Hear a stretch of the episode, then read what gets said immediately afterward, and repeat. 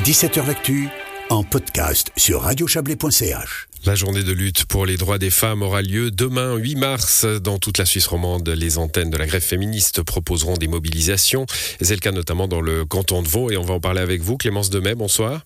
Bonsoir. Vous êtes membre de la grève féministe Vaud. Alors, la grève des femmes, hein, 2019, c'était des centaines de milliers de femmes euh, dans les rues. Et puis, depuis, la mobilisation a été un petit peu plus compliquée, bien sûr. Hein, le Covid, euh, évidemment. Aujourd'hui, le climat d'incertitude devant la guerre à, l'est de l'Europe.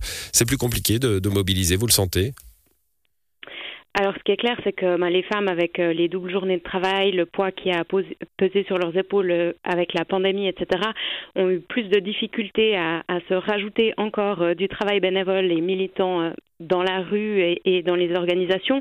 Donc ça a été plus difficile, mais la grève féministe a continué à être active et à porter ses revendications. Par contre, ce qu'on observe effectivement, c'est que, c'est que les militantes et les participantes sont fatiguées, épuisées au sortir de cette pandémie. Et euh, mine de rien, le lien aussi euh, s'est un peu perdu parce que euh, sans possibilité de se retrouver, mmh. sans ces espaces de socialisation très forts et, de, et de politisation que sont les âgés de la grève féministe ou les manifestations, on, on a eu de la peine aussi à recruter de nouvelles personnes. Et puis, euh, et puis c'est principalement, euh, principalement ça qu'on voit maintenant et on se réjouit du coup de se, de se retrouver demain pour un cortège sans mesures sanitaires. Voilà, sans masque, sans, sans distance, sans crainte, euh, ou du moins pas trop de crainte non plus hein, de, de, de, ce Covid qui nous attend, qui nous attend fait peur. Bon, je reviens à la situation à, à l'est de l'Europe, la, la, crise, enfin la, la, crise, la guerre en, Ukraine. Elle, elle, vous permet de, de, mettre en relief un mot, un backlash, mot tiré d'un livre de, de Suzanne Faloudi euh, euh, qui date des années 90, Backlash, la guerre froide contre les femmes. Euh, ce mot nous permet de nous rappeler que même ce sont les hommes qu'on mobilise, hein, a priori, dans les, dans les guerres au, premier chef. Les femmes en subissent toujours, il y a des femmes combattantes déjà, et puis elles en subissent toujours des conséquences très rudes.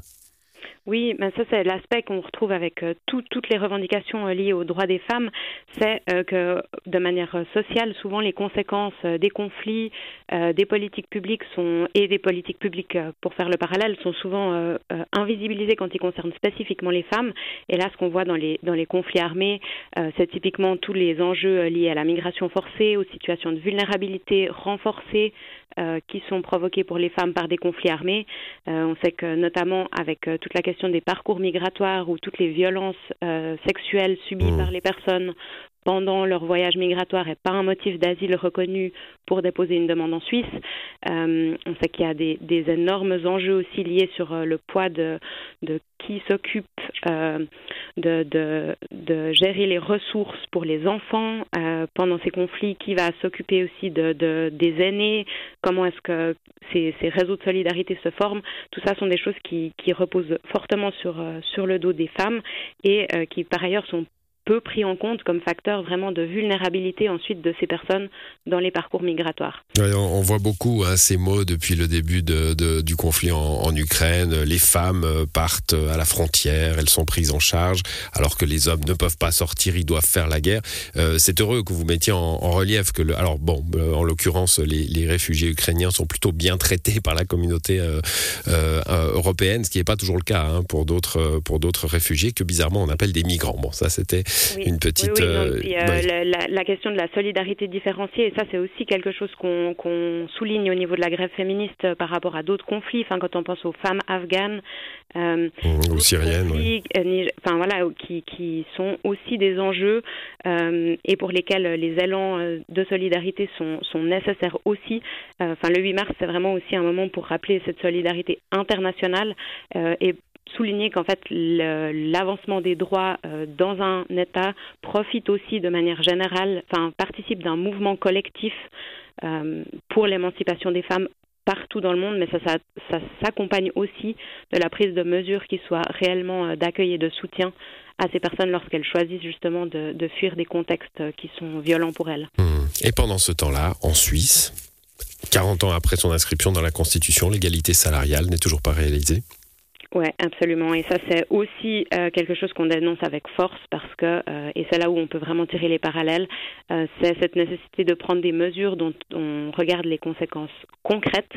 c'est qu'on ne peut pas demander en même temps aux femmes de prendre sur leurs épaules de faire du travail du care, de enfin du travail de soins, donc que ce soit à la famille, que ce soit justement de solidarité, tout en ne valorisant toujours pas certains types de professions qui sont en même temps les professions les plus féminisées.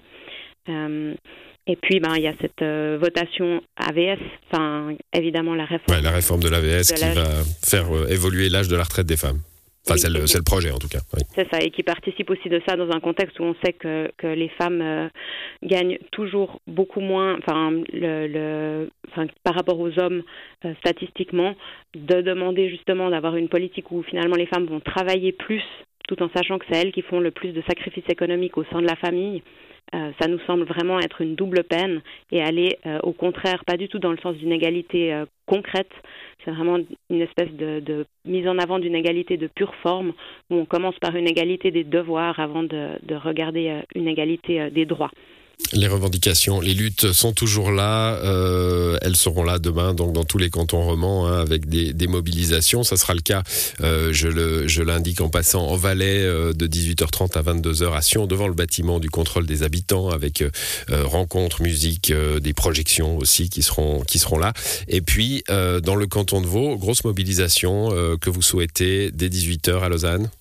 Oui, absolument. Un cortège du coup qui partira de la place du 14 juin, qui a été renommé euh, donc suite euh, aux mobilisations de 2019, euh, qui se terminera à la place Saint-François. On espère que, que, tout le monde répondra présente et puis avec des revendications fortes justement contre la réforme d'AVS, contre également la réforme de Frontex et puis en demandant des applications de mesures concrètes de lutte contre les violences faites aux femmes. Euh, et puis on accueillera aussi des personnes justement des comités de soutien à l'Ukraine qui viendront nous parler de la situation des femmes euh, dans le cadre de ce contexte euh, du conflit armé. Merci à vous Clémence Demey, vous êtes membre de la grève, la grève féministe Vaux et la journée de mobilisation c'est demain. Merci, bonne soirée. Merci à vous, bonne soirée.